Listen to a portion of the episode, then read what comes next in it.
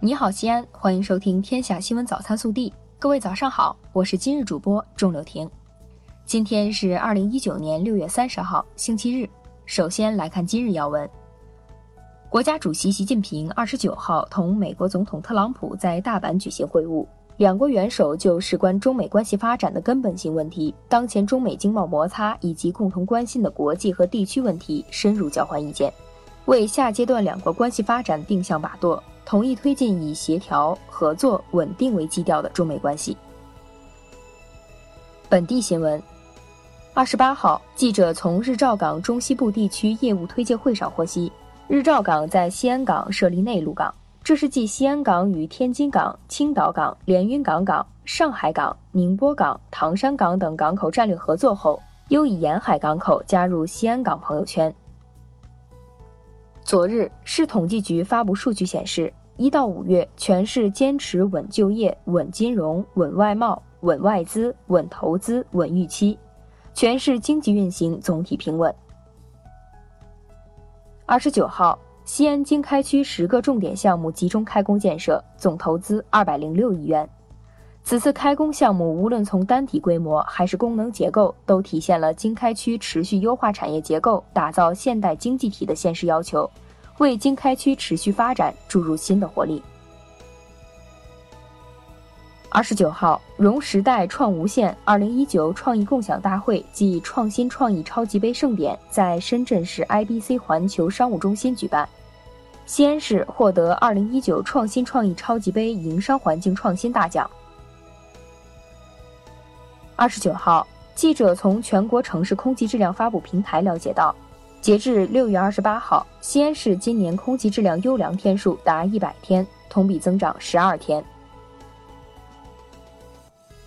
记者从二十八号我市道路运输行业召开的安全生产先进事迹报告会上获悉，上半年市运管处组织道路运输隐患排查整治百日行动和两颗 EV 二十一条铁规执行情况督导检查。发现一般隐患一百七十七个，建立企业负面清单二十一个，下发整改通知书三十九份，隐患整改率达百分之九十八点五。今年以来，西安市公安局交警支队按照西安市政府铁腕治霾方案总体部署，狠抓车辆源头淘汰，以街面为主场，严查严控。截至目前，全市共淘汰高排放老旧车三万一千五百二十一辆。查处冒黑烟车辆两千五百六十三辆。受连日来降雨影响，山体出现不稳定情况。二十八号中午十二时三十分，幺零八国道里程一千四百二十千米零四百米处发生塌方，塌方量约一千立方米，无人员伤亡，部分车辆受阻。二十九号中午十二时三十五分，塌方路段已抢通半幅路面。受阻车辆在交警和路政部门的疏通下可以安全通行。下午六点全面抢通道路。二十九号，西安首家智障人士就业实训基地惠灵公益超市正式开业，七名通过岗前专业培训的智障人士成为公益超市的员工，负责门迎、理货、收银、送货等各种工作。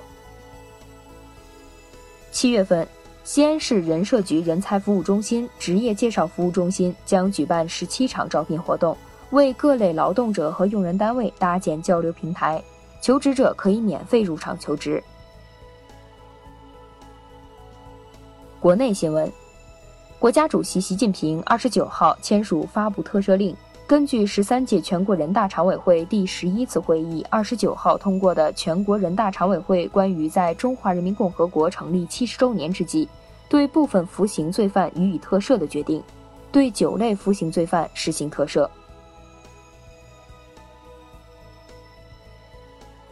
十三届全国人大常委会第十一次会议二十九号表决通过了《中华人民共和国疫苗管理法》，自二零一九年十二月一号起施行。这是我国对疫苗管理进行的专门立法，对疫苗违法犯罪行为规定了严厉处罚，明确疫苗犯罪行为依法从重追究刑事责任等。针对冒名登记撤销难的问题，市场监管总局近日出台关于撤销冒用他人身份信息取得公司登记的指导意见，提出八个方面的意见，包括积极应对群众诉求，将举报门槛降到最低，明确规定撤销登记的情形和不予撤销的情形，强化信用惩戒，增加冒名登记的直接责任人的违法成本，并配合有关部门实施信用联合惩戒等。为庆祝中华人民共和国成立七十周年及香港回归祖国二十二周年，从二十九号开始，香港将举行近四百项各类庆祝活动。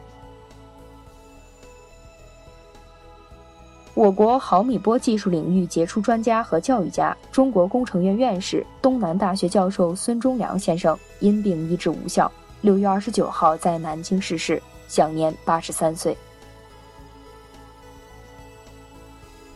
二十九号，青岛地铁微信公众号发布消息，针对青岛地铁一号线外电源配套工程总承包方中国葛洲坝集团电力有限责任公司存在违法分包行为的事实。青岛地铁集团研究决定将其列入青岛地铁工程建设黑名单。网传河北省张家口市万泉区水幕电影项目层层转包一事，近日受到外界关注。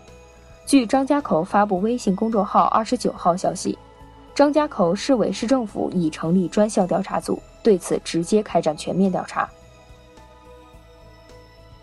近日，杭州市三墩小学视力低于五点零不能评三好学生的规定引发社会热议。六月二十八号，杭州市西湖区教育局作出回应，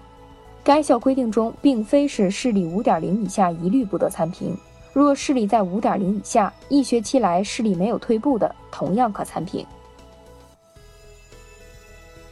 近日，温州市市场监管局发布了二零一九年夏令食品专项抽检通告。此次抽检有六样抽检食品出现不合格情况，其中网红傲雪牌的双黄蛋雪糕被检测出菌落总数和大肠杆菌群超标。二十九号，傲雪公司发布相关说明，向广大消费者道歉，称涉事零售店存在多项问题。暖新闻：近日，宁波奉化庄山社区一楼一户住宅的厨房失火，马明峰超级灭火器冲进火场。消防车紧急赶到时，他已用完了七个灭火器扑灭了明火。为救火，他最上面的一层头发都被烧焦了。他说：“救火是本能，我当过十四年的兵，看见有危险就要上。”热调查：七月一号起，上海市生活垃圾管理条例将正式实施，北京、广州、深圳等地也已相继启动制定修订相关地方法规。目前，全国生活垃圾分类工作由点到面，逐步推开。西安、南京、杭州、武汉、重庆等四十六个重点城市分类投放、分类收集、分类运输、分类处理的生活垃圾处理系统正在逐步建立。